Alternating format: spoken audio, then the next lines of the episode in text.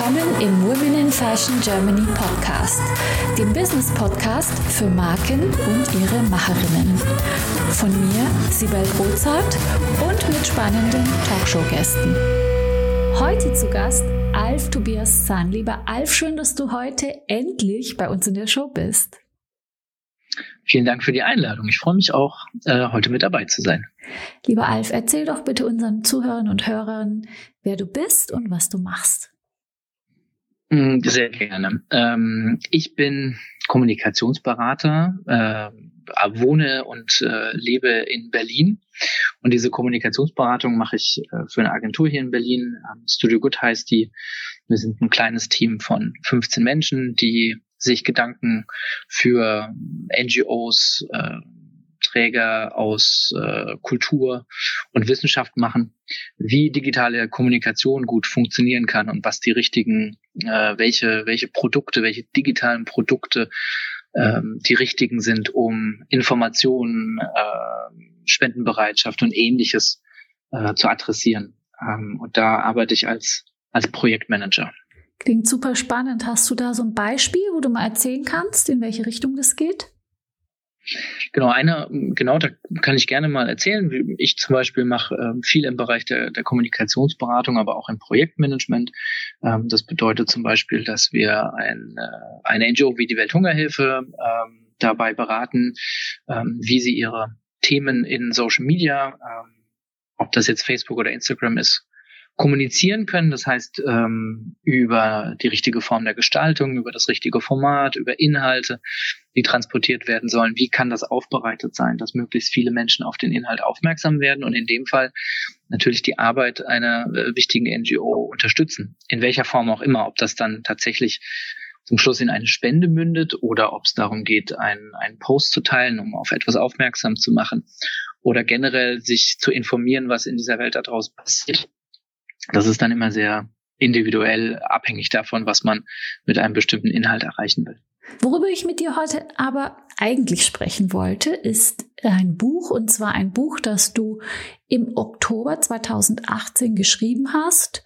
Und dieses Buch heißt Einfach anziehend, der Guide für alle, die Wegwerfmode satt haben. Und da das Buch hast du zusammengeschrieben mit Kirsten und äh, du, das ist so ein zehn Schritte Ratgeber für zu einem ökofairen Kleiderschrank. Und darüber wollte ich mit dir sprechen. Ähm, ja, wo fangen wir da an? Wie kam es dazu vielleicht?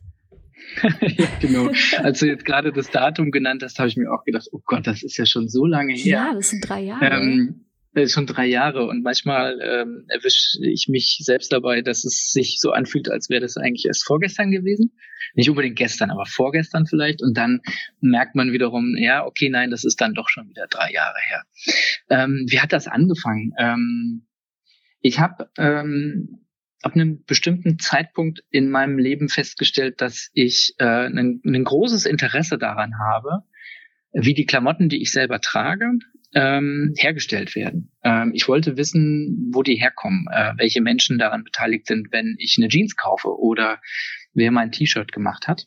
Da habe ich mir jahrelang auch als Jugendlicher so gar keinen Kopf darum gemacht. Da ging es mir eher darum, äh, sieht das gut aus? Ist das die richtige Marke? Ähm, welches Image hat die Marke? Was will ich, wie will ich selber so wirken? Ähm, und dann, wie gesagt, kam es dazu, dass ich einfach gedacht habe, warte mal, ich würde eigentlich gerne wissen, was sind eigentlich so die Rahmenbedingungen? Was trage ich da eigentlich? Ähm, und diese Auseinandersetzung mit, mit Kleidung war letztlich so der Punkt, wo ich festgestellt habe, okay, neben all dem neben all den anderen Interessen, die ich habe, ich habe damals schon extrem gerne geschrieben. Ähm, ich habe ein Soziologiestudium angefangen, habe ein äh, Theaterwissenschaftsstudium, Medienstudium abgeschlossen. Ähm, das heißt, ich war schon immer daran interessiert, so an, an Medien, an Digitalem, an, an vielleicht sagen wir auch der Kommunikation an der Oberfläche und gleichzeitig aber durchaus mit dem, mit dem Sinn, in die Tiefe zu gehen und zu gucken, was, was passiert da eigentlich? Also warum ticken Medien, wie sie ticken? Äh, welche Kommunikationsmuster kann man erkennen? Warum werden die gewählt? Warum kommunizieren Marken so, wie sie eben kommunizieren? Und bin dann auf das Thema äh, grüne Mode, faire Mode gestoßen und da konnte ich schlicht und einfach an Kirsten Brodde nicht vorbei, weil sie damals bei Greenpeace ähm, die Detox Campaign geleitet hat. Ähm, die Kampagne, die dazu geführt hat, dass äh, die ganz großen äh, Modeunternehmen, äh, Inditex zum Beispiel, der H&M-Konzern, ähm, angefangen haben, ihre Kleidung in Anführungsstrichen zu entgiften. Äh, das heißt, bei der Produktion eben darauf zu achten, dass deutlich weniger Chemikalien eingesetzt werden, die für Menschen und Umwelt einfach sehr, sehr gefährlich sind.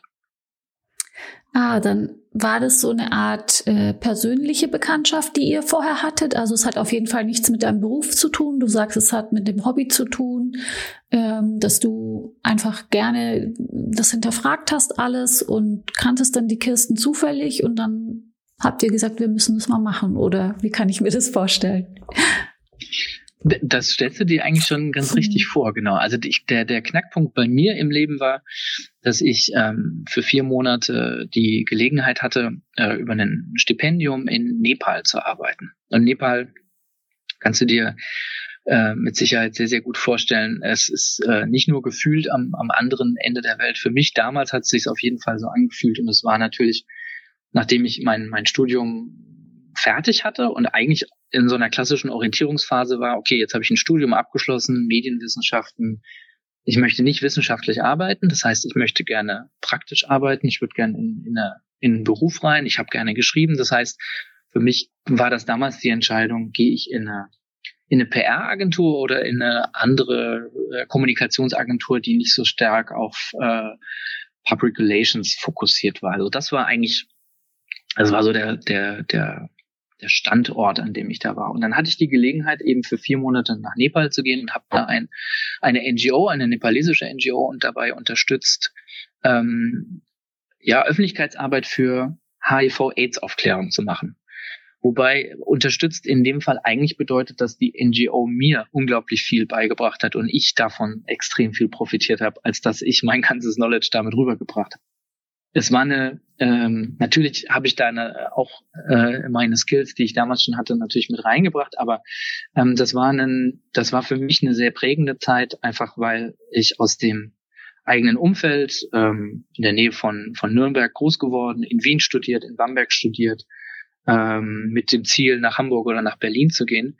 Ähm, das war ein krasser Reality-Check für mich einfach im Sinne von ähm, ich bin hier in einem anderen Setting, in dem es äh, Menschen, die deutlich weniger haben und mit deutlich weniger zurechtkommen müssen, denen es auf der einen Seite gut geht und die auch glücklich sind und ihr Leben dort leben können und gleichzeitig aber mit so vielen Hindernissen zu kämpfen haben, die, die es in meinem Alltag quasi gar nicht gab, dass ich nach diesen vier, also in diesen vier Monaten, aber natürlich auch danach, mir schon Gedanken darüber gemacht habe, okay, was, was bedeutet das jetzt für mich und was möchte ich gerne haben? Und mm, es hat so Perspektiven einfach auch nochmal bei mir ganz stark äh, geändert und die haben sich gewechselt und ich habe auf mich selbst und auf das Leben, was ich so gerne führen will, einfach einen ganz anderen Blick bekommen.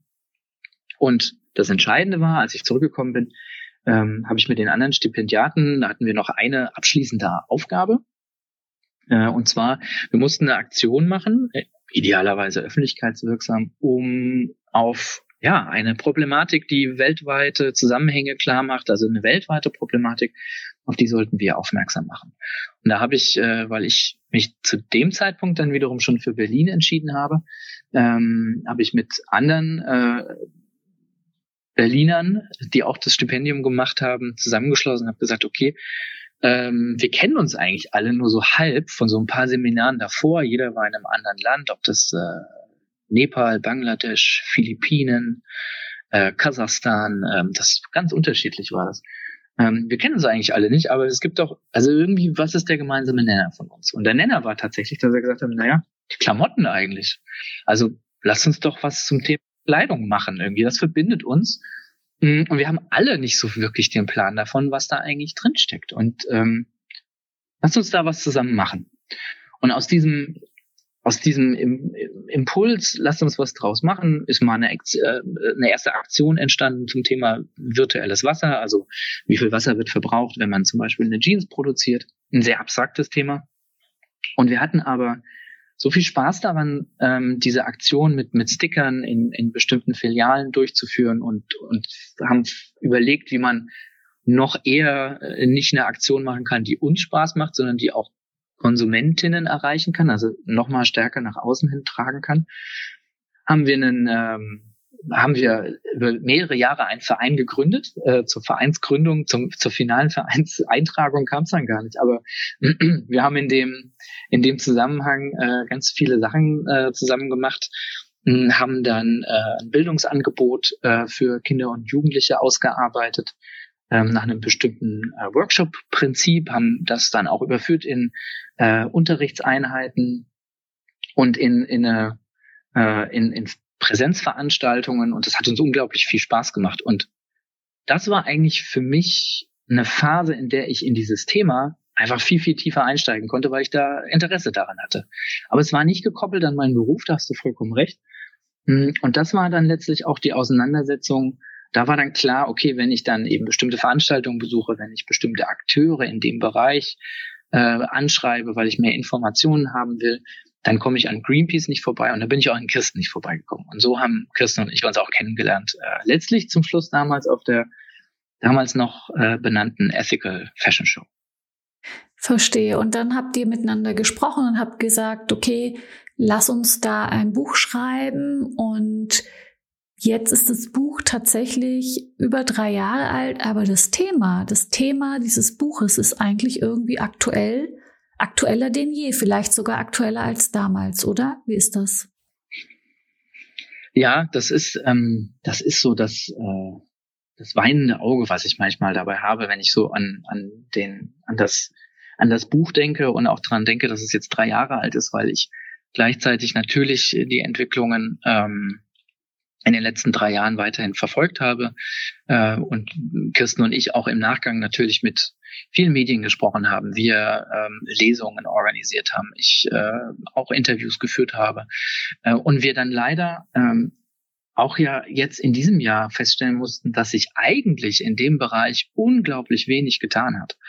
In dem Bereich heißt ja, dass wir uns in, in, in der Kleidungs-, in der Modeindustrie bewegen, das ist die, die zweitgrößte Industrie überhaupt weltweit. Ähm, das heißt, wir reden über äh, eine Industrie, die unglaublich viel in unserem alltäglichen Leben, aber auch in den Wirtschaften prägt, die aber natürlich so groß ist, dass wenn man da Veränderungen herbeiführen will, schon an sehr, sehr vielen Stellen idealerweise gleichzeitig richtig viel machen muss.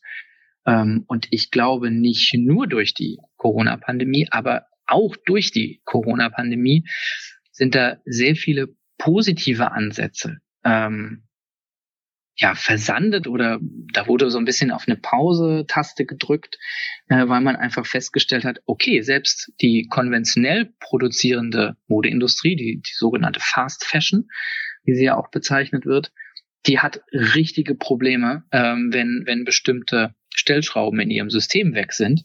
Ähm, und wie ergeht es dann eigentlich dem, dem Gegenbegriff quasi der, also Slow Fashion, also Unternehmen, die noch viel mehr auf Materialien achten, auf die Menschen, die in dem Prozess beteiligt sind, auf faire Entlohnung, auf fairen Handel, äh, auf ein gutes Miteinander äh, mit Materialien und Umwelt. Ähm, wie, wie ergeht es denen eigentlich, die ja unter ganz anderen Voraussetzungen versuchen, einen sehr, sehr guten Job zu machen? Von daher hat sich in den drei Jahren tatsächlich, da ist viel passiert, aber letztlich dann eigentlich auch zu wenig, so dass dieses Buch leider in Anführungsstrichen immer noch aktuell ist und man mit den Inhalten, die da drin äh, von Kirsten und mir zusammengetragen wurden, äh, leider sich immer noch sehr intensiv auseinandersetzen kann und muss, weil es weiterhin ein sehr, sehr wichtiges Thema ist.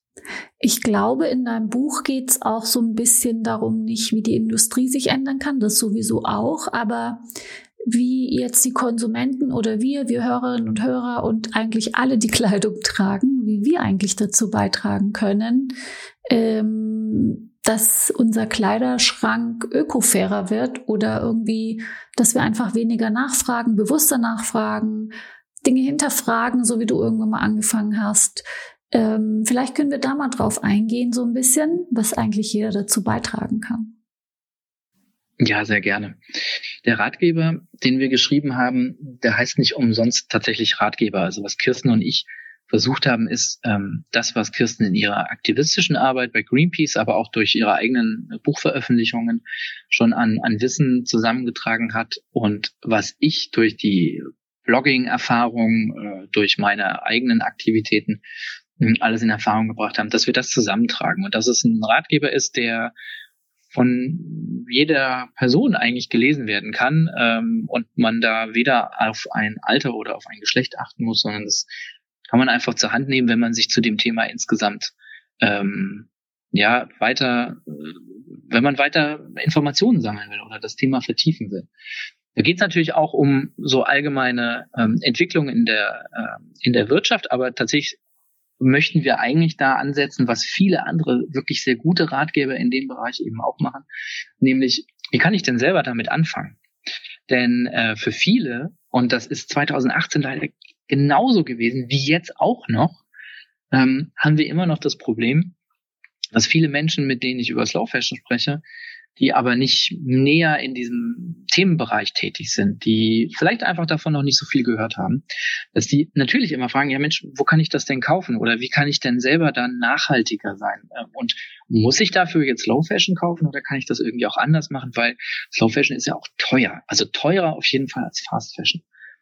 Und was wir versucht haben, in dem Ratgeber runterzubrechen, ist, ähm, naja, genau, also wie, was ist denn der erste Schritt, den ich selber machen kann? Ähm, und der führt einen sehr sicher und eigentlich immer zum eigenen Kleiderschrank. Also bevor ich äh, quasi online verschiedene Stores äh, wälzen kann oder mich in, in die äh, in die Shopping Malls zwänge, jetzt gerade vielleicht eher weniger wieder, ähm, dann, dann ist es eher der Blick erstmal, Mensch, was habe ich denn eigentlich schon? Also diese, diese ominöse Bestandsaufnahme, die ganz häufig bei solchen ähm, Veränderungsprozessen, die man, die man äh, persönlich angehen will, äh, die man ganz wichtig ist. Ähm, das heißt, das, was wir eigentlich allen empfehlen, ist, mach mal die Kleiderschranktür auf und hol alles raus, was du drin hast und dann guck dir alles einmal an, was du da hast. Ähm, und dann wirst du herausfinden, was, ja, was dir gefällt, was du gerne trägst, was du von dem, von, von was du dich verabschieden möchtest auch, ähm, was vielleicht kaputt gegangen ist und ähm, auch nicht nochmal repariert werden kann, was, was für Lieblingsteile man eigentlich hat. Und darüber erfährt man natürlich sehr, sehr viel über sich selbst, aber auch natürlich über das, was man da jeden Tag äh, anzieht äh, mit dem Blick in den eigenen Spiegel. Möchtest auch du mit deinen vorhandenen Potenzialen, Fähigkeiten und Kenntnissen deine unverwechselbare Marke im Fashion- und Lifestyle-Segment aufbauen? Ich helfe dir gerne bei der Gründung deiner eigenen Marke, biete dir meine Erfahrungen, meine Plattform und den Zugang zu meinem exklusiven Netzwerk. Triff jetzt deine Entscheidung und vereinbare dein kostenfreies Vorgespräch auf womeninfashion.de slash mentoring. Hm. Ich finde das total erstaunlich. Ähm, ich habe so viele Gesprächspartnerinnen und Partner jetzt schon gehabt zu dem Thema, also zur Nachhaltigkeit, zum mm, Thema Kleiderschrank, Capsule Collection, was es da alles für Ansätze gibt. Und immer wieder mm, sind da so interessante Ansätze für mich. Also zum einen zum Beispiel, Alf, ähm, dass Frauen die in der Mode sind, sagen, okay, ich arbeite in der Mode, das wird kleingeredet. Mode wird kleingeredet, wird nicht als Kommunikationsmittel verwendet. Ähm, das ganze Thema, die ganze Branche wird, wird kleingeredet, weil es ist ja irgendwie oberflächlich und unrelevant. Ähm, auf der einen Seite. Und auf der anderen Seite kommt immer wieder das Argument äh, äh, hoch, es ist einfach die zweitgrößte Industrie weltweit und die trägt einfach so stark zur Umweltverschmutzung bei. Und ganz ehrlich, jeder trägt Kleidung auf dieser Welt, jeder Mensch, egal was für Kleidung. Ich finde dieses Spannungsfeld so interessant, weil ich sage, wie kommt es äh, auf der einen Seite dazu, dass es so wie nennt man denn das, verniedlicht, verkleinert ver un oder unrelevant gesprochen wird auf der einen Seite oder wegdiskutiert oder gar nicht erst besprochen wird, weil es irgendwie so ein No-Go-Thema ist. Ich verstehe gar nicht warum.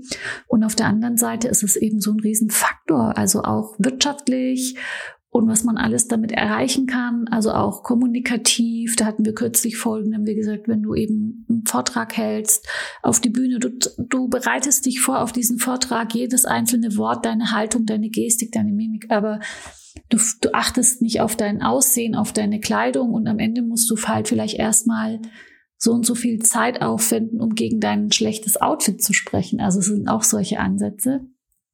Und da finde ich das irgendwie, ich finde es so, so, so spannend. Ähm, hat es vielleicht auch damit zu tun, dass wir so lange weggeschaut haben und es so ein Thema ist, über das man nicht spricht? Hast du da irgendwie Erfahrung damit? Also wenn ich mir überlege, ich bin hm, jetzt ja auch schon, ich bin ja 82er Jahrgang, das heißt, ich habe halt meinen, meinen 40. Geburtstag ähm, und ich würde zum Großteil sagen, dass ich äh, mit Sicherheit, bis ich tatsächlich so diese, diese Auslandserfahrung gemacht habe, habe ich mir ja selbst gar keinen Kopf darum gemacht, woher die Kleidung stammt. Ich habe mir schon einen Kopf gemacht und ich glaube, das ist eine Entwicklung, die ähm, durch die Art und Weise, wie wir mittlerweile uns selbst präsentieren in diversesten Social, Social Media Channels, und wie wir auch Informationen bekommen, und zwar Informationen äh, im Sinne von äh, Marketing und Werbung zugespielt bekommen und das immer stärker individualisiert wird, ähm, dass es bei Menschen, die viel, glaube ich, auf TikTok oder auf Instagram auch unterwegs sind, ähm, dass es, dass da schon eine Tendenz da ist, ähm, viel stärker auf das zu achten, was man darstellt. Und dazu gehört auch die Kleidung. Ähm, gleichzeitig, und ich finde auch, da muss ich dir vollkommen recht geben, das ist, ähm, das ist nicht nur dieser Unterschied zwischen, ich rede das Thema klein und dabei reden wir über die zweitgrößte Industrie der Welt, sondern es gibt da so viele Spannungsverhältnisse, wo bestimmte Pole eigentlich aneinander zerren, weil es eigentlich nicht zusammenpasst. Ähm, wir haben auf der einen Seite Kleidung, die ähm, die wir jeden Tag anziehen. Also das, das ist ja das, wir sind ja nicht nackt draußen unterwegs. So wie, also das heißt, wir ziehen etwas an, wir gucken in den Spiegel. Idealerweise gibt uns das ein gutes Gefühl zurück, ganz häufig auch ja eben nicht. Ähm, aber Kleidung spielt immer eine Rolle, jeden Tag. Ähm, es spielt ja manchmal sogar die Rolle, was ich nachts anziehe, obwohl ich ja nur schlafe. Ähm, egal, ob da jetzt Partner, Partnerin dabei ist oder man eben alleine ist. Aber selbst da spielt es ja eine Rolle, also wo jemand eigentlich gar nicht so ein so nach außen hin etwas symbolisieren muss, sondern das eher nach etwas ist, was nach innen hin wirkt. Ähm, also man hat eine, man hat eine Kleidung, die, die eigentlich, man ist immer in Auseinandersetzung damit.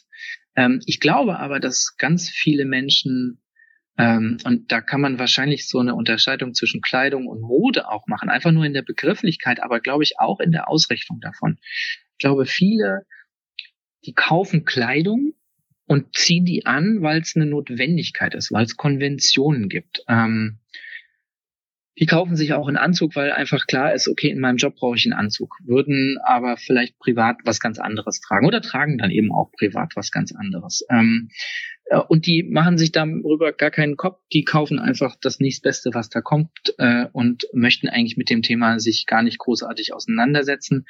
Und dafür kann es ja ganz viele Gründe geben. Ähm, zu wenig Zeit, eine Überforderung an Informationen, ähm, Desinteresse.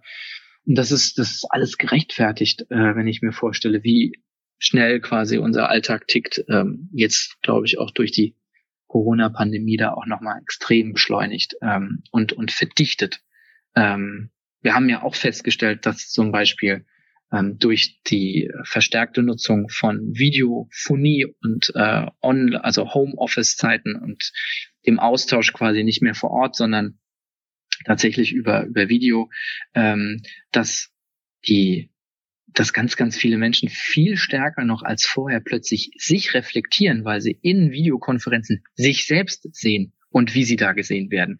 Das heißt, dieses Selbstbild, dieser Blick in den Spiegel, der ist nicht mehr auf morgens beschränkt und vielleicht abends, sondern der passiert jetzt auch zwischendurch. Und man, ähm, man hat festgestellt in, in wissenschaftlichen Studien, ähm, was das zur Folge hat. Also das äh, geht über in eine, eine höhere äh, Anfrage bei ähm, kosmetischen Überarbeitungen.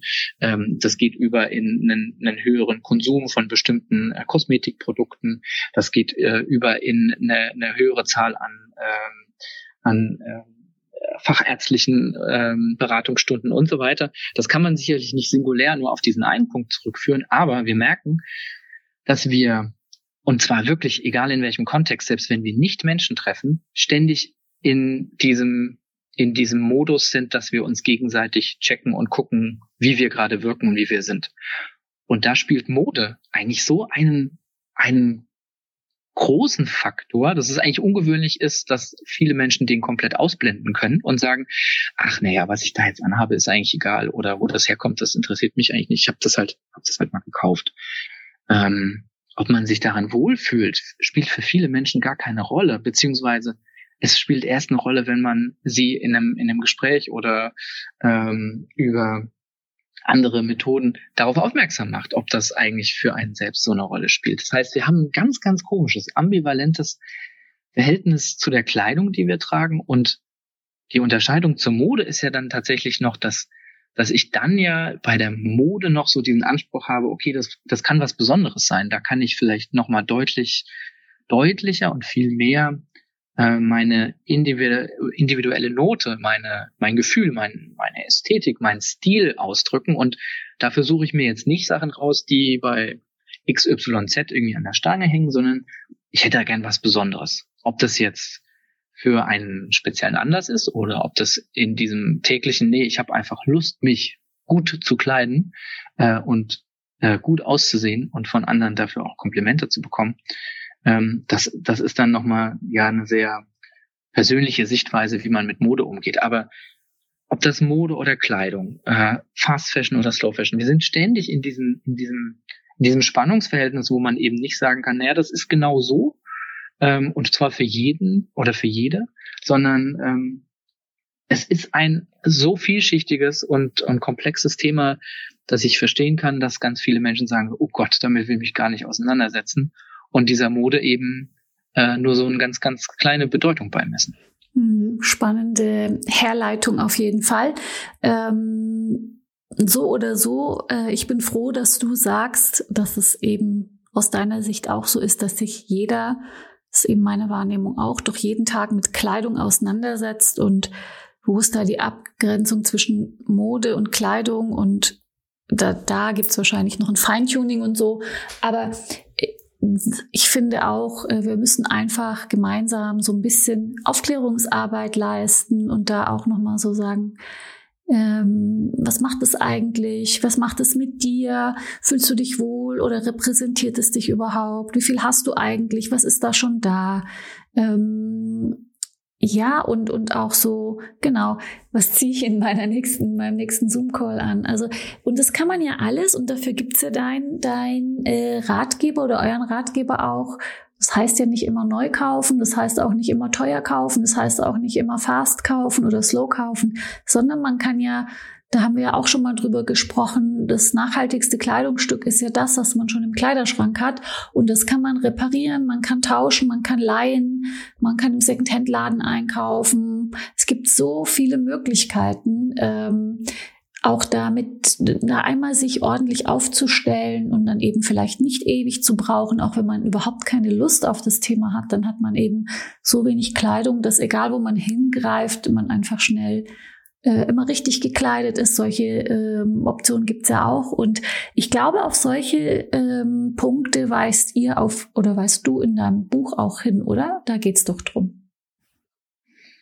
Genau, also letztlich hm, geht's ja auch darum, eigentlich den richtigen Mix zu finden. Denn so ehrlich muss man sein, Nachhaltigkeit ist ja kein geschützter Begriff und da gibt es tatsächlich nicht nicht schwarz und weiß, sondern da gibt es natürlich sehr, sehr viele Graustufen. Ähm, und das ist für, für Konsumentinnen auf jeden Fall gut. Ähm, denn, so wie ich eingangs schon gesagt habe, schrecken ja manche auch einfach schon davor zurück, weil sie sagen, oh, Slow Fashion an sich finde ich das gut. biologisch kontrollierte, also biologisch angebaute, kontrollierte Materialien, wo ich weiß, da ist keine Chemie drin. Ähm, Fairtrade habe ich schon mal gehört. Das heißt, die Leute werden gut bezahlt, ähm, die, die mein Kleidungsstück herstellen. Das finde ich auch gut. Ähm, das sind noch sympathische Menschen, die dieses Label haben und die sich da einen coolen Print, einen super Schnitt oder ähnliches ausgedacht haben. Okay, dafür gebe ich gerne dieses Geld aus. Ähm, das ist ja diese ja, diese Wertschätzung, also diesen Wert, den ein Kleidungsstück hat, äh, was vielleicht noch unter bestimmten guten Voraussetzungen hergestellt wird, das wird natürlich krass konterkariert durch, ähm, durch Fast Fashion und eben dieses, dieses Preissegment oder die Preisbildung, dass äh, eben ein, ein Konzern wie, wie H&M äh, oder auch C&A weiterhin T-Shirts im Dreierpack für 3,99 Euro auf den Markt bringen können, wo man einfach weiß, das, das kann doch gar nicht funktionieren. Wie soll denn da jemand davon leben können, wenn er, wenn er diese T-Shirts produziert? Und trotzdem kann man äh, das aus Biobaumwolle machen, weil eben nur auf die Materialien geachtet wird und ein Unternehmen wie C&A eben riesige Mengen aufkaufen kann und das deswegen äh, auf das einzelne Produkt runtergerechnet wiederum ähm, okay sein kann, das für 3,99 Euro mhm. ähm, zu verkaufen.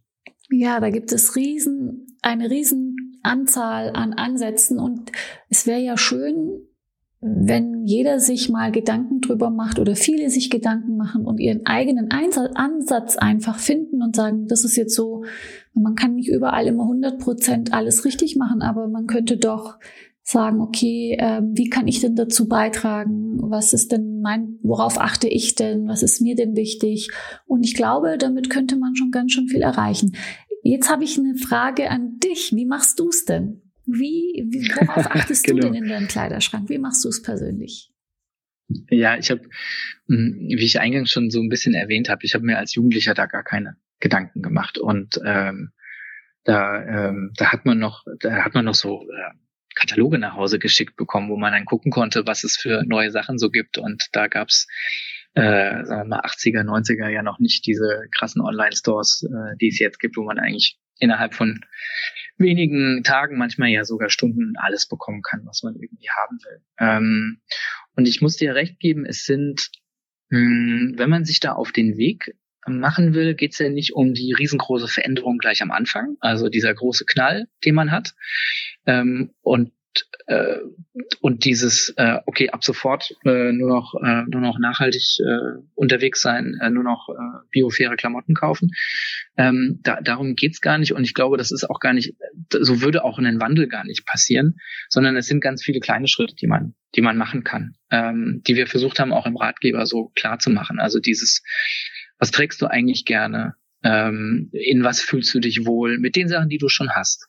Äh, wenn du Lieblingsoutfits hast, ähm, was fehlt dir da eigentlich noch? Ist es vielleicht dann doch ein cooler Sneaker oder die passende Jacke? Ähm, ist es ein Accessoire? Dann, ähm, ja, dann darfst du das natürlich kaufen. Natürlich. Ähm, es wäre nur gut, wenn du dabei auf bestimmte Sachen Acht gibst. Ähm, das könnte zum Beispiel eben gut erhaltene Secondhand-Kleidung sein. Das kann ein super schönes Vintage-Stück sein, was schon ein bisschen älter ist. Es kann auch ähm, neue Kleidung sein, idealerweise dann ähm, Slow Fashion. Es dürfte aber auch ähm, ein, ein nicht nachhaltig, also nicht ein nicht komplett nachhaltiges Teil sein, wenn das zum Beispiel einfach der Geldbeutel nicht anders hergibt. Dann ist es trotzdem die bessere Wahl, auf äh, ein äh, Material zurückzugreifen, was biologisch angebaut wurde, als äh, konventionell. Also da gibt es ganz, ganz viele kleinere Schritte, die man machen kann. Ähm, bei mir ist es so, ich habe tatsächlich dann, nachdem ich mich tiefer mit dem mit dem Thema auseinandergesetzt habe und bei mir vor allem das ganze Thema Kinderarbeit einfach hängen geblieben ist und ich für mich entschieden habe, okay, ich wenn ich das nicht in irgendeiner Art und Weise ausschließen kann, dass da äh, Kinder daran beteiligt sind, dass meine Klamotten entstehen und ähm, das häufig eben äh, auch noch in unglaublich schlechten äh, Produktionsbedingungen, dann möchte ich das einfach nicht mehr kaufen. Das heißt, ich habe äh, versucht dann äh, meinen meinen Kleiderschrank Schritt für Schritt um die Sachen zu erleichtern, die ich tatsächlich einfach nicht mehr tragen wollte. Die habe ich dann ähm, teilweise gespendet. Idealerweise macht man das lokal. Ähm, bei einer Kirchengemeinde oder bei anderen sozialen Trägern, weil man da weiß, wo die Sachen ankommen. Da kann man auch fragen, äh, ob das jemand weitertragen wird oder ob das zum Beispiel verkauft wird und für das Geld werden dann gute Projekte unterstützt. Ähm, und ich habe mich natürlich schlau gemacht, ähm, das geht jetzt leichter als damals, ähm, welche Marken eigentlich Slow Fashion produzieren und äh, ob mir das eigentlich auch gefällt. Und mittlerweile ist da der Markt äh, an Unternehmen, die eben Slow Fashion produzieren, deutlich größer geworden. Da gibt's für sehr, sehr viele äh, unterschiedliche Geschmäcker auch wirklich eine gute Auswahl, egal ob das für Männer oder für Frauen oder äh, für Menschen ist, die äh, auf solche Kategorien keinen Wert legen. Ähm, da gibt es einfach vieles, woran man sich äh, ja satt sehen kann und auch gucken kann, was einem da gefällt. Ähm, ich glaube, diese kleinen Schritte sind es, die letztlich auch dann bei mir dazu geführt haben, dass jetzt mein Kleiderschrank ähm, vielleicht nicht ganz bei 100 Prozent äh, nachhaltig äh, produzierte Kleidung äh, ist, aus dem einfachen Grund, weil ich noch ein paar Sachen habe, die, die älter sind und die definitiv noch konventionell produziert wurden. Äh, ich habe zum Beispiel eine, von, von äh, Levi's eine, eine alte äh, Jacke, die, ähm, die hält halt immer noch und die ist super und die trage ich total gerne, auch wenn ich weiß, dass die mit Sicherheit nicht okay produziert wurde. Ähm, und äh, fairerweise muss man sagen, äh, ich habe ja auch eine Tochter, ähm, auch da ist es nicht einfach äh, für Kinder immer etwas fair, bio, sozial zu bekommen, wenn man gleichzeitig äh, ein Budgetlimit einfach hat. Ähm, so dass man auch da immer einen Mix hat aus ja, aus Secondhand äh, und das ist häufig konventionell produziert, ähm, neuen Sachen, die man idealerweise Slow Fashion kauft, aber auch vielen Sachen, die man eben mit Freundinnen und Freunden tauschen kann, äh, bei Kleiderkreisel und ähnlichen Plattformen ähm, äh, tauschen oder kaufen kann. Ähm, es aber dann eben auch, und das finde ich das Spannende, und da finde ich die, die kleine Szene, die wir in der Slow Fashion haben, ja deutlich innovativer als manchmal die große, Industrie, die dahinter steckt, nämlich mit innovativen Modellen heranzugehen und zu überlegen, Mensch, was, was könnten wir eigentlich äh, gegen diesen Neukauf, also immer dieses Kaufen, was können wir da eigentlich dagegen setzen? Gibt es da nicht noch andere Prinzipien, Modelle, die man auch mal ausprobieren kann? Und das finde ich total spannend, was in dem Bereich passiert. Finde ich auch. Magst du zum Abschluss unseres Gespräches noch einen Tipp mit auf den Weg geben, der den Zugang zu dem Thema persönlich vielleicht erleichtern könnte? Ich glaube, mein Tipp ist tatsächlich, wenn man, wenn man die Möglichkeit hat, ähm, gelassen mit dem Thema umzugehen. Ich weiß, man kann ganz viele Jobsbotschaften an die an die Wand äh, projizieren äh, und man kann auch sagen, wir bewegen uns da die ganze Zeit in eine falsche Richtung. Ähm, wir haben durch eine durch die Pandemie, in der wir gerade sind, äh, so ein Brennglas auf ganz, ganz viele Branchen gelegt ähm, und wissen, wo, wo es überall nicht so gut aussieht und die Modeindustrie gehört da leider mit dazu. Ähm, ich glaube aber, das, was, das, was glaube ich entscheidend ist, wenn man, äh, ja, man muss so eine Lust dafür entwickeln, an diesem Thema dran zu bleiben. Das ist nicht wie wie bei Lebensmitteln, dass man eben äh, eine Entscheidung treffen kann, gehe ich jetzt zur Bio-Company oder gehe ich zu einem anderen Bio-Supermarkt oder kaufe ich jetzt konventionell. Das ist da einfach schon viel, viel verbreiteter und gelernter. Ich glaube, bei Mode und bei Kleidung muss man da viel kleiner anfangen. Deswegen, ähm, ich glaube, mein Tipp ist einfach, das nächste Mal morgens mal in den Spiegel gucken und vielleicht nicht nur auf den Gesichtsausdruck, auf die Haare oder ähnliches achten, sondern tatsächlich nochmal auf die Kleidung und sich zu überlegen, hey, fühle ich mich darin eigentlich wohl? Ähm, unterstützt mich das in dem, dass ich irgendwie einen guten Tag habe? Und wenn es nicht der Fall ist, dann weg damit. Dann lieber was anderes aus dem Kleiderschrank nehmen und gucken, ähm, was die Lieblingsstücke sind, woran man sich wohlfühlt. Und ich glaube, wenn man, wenn man da ein ganz gutes Verhältnis zu sich und seinem Kleiderschrank entwickelt, ist der erste Schritt schon getan. Ich glaube, alles, was danach noch an Nachhaltigkeit kommt, ich glaube, das kommt sogar von alleine, ähm, wenn man, wenn man mit offenen Augen durch die Welt geht. Vielen Dank, lieber Alf, dass du dir die Zeit genommen hast und dass du uns so einen tollen Einblick gegeben hast in das Thema Nachhaltigkeit. Ähm, und für alle, die dieses Buch noch nicht haben und Interesse haben, einfach anziehend ist wo erhältlich? Überall eigentlich, wo es Bücher gibt, oder? Genau, ähm, einfach anziehend äh, ist im Ökom Verlag erschienen. Das heißt, beim Ökom Verlag online kann man das auf jeden Fall auch bestellen. Man findet es im gut sortierten Buchladen um die Ecke. Da kann man das natürlich auch bestellen. Ähm, ich weiß auch von vielen, die mir äh, Fotos geschickt haben, dass es auch äh, zum Laien da ist. Das ist ja ganz im Sinne unserer Idee, äh, dass man also auch in eine äh, Bibliothek gehen kann und sich das da auch mal ausleihen kann und schon mal reinschnuppern kann. Ähm, da gibt's viele Wege, äh, sich den Ratgeber einmal anzugucken und vielleicht einfach das für sich rauszupicken, wo man sagt, okay, damit, ja, damit kann ich auch mal einen, so einen ersten Schritt machen. Das würde mich am meisten freuen. Und vielen Dank für die Einladung. Ja, schön, dass du da warst. Vielen Dank, lieber Alf. Danke.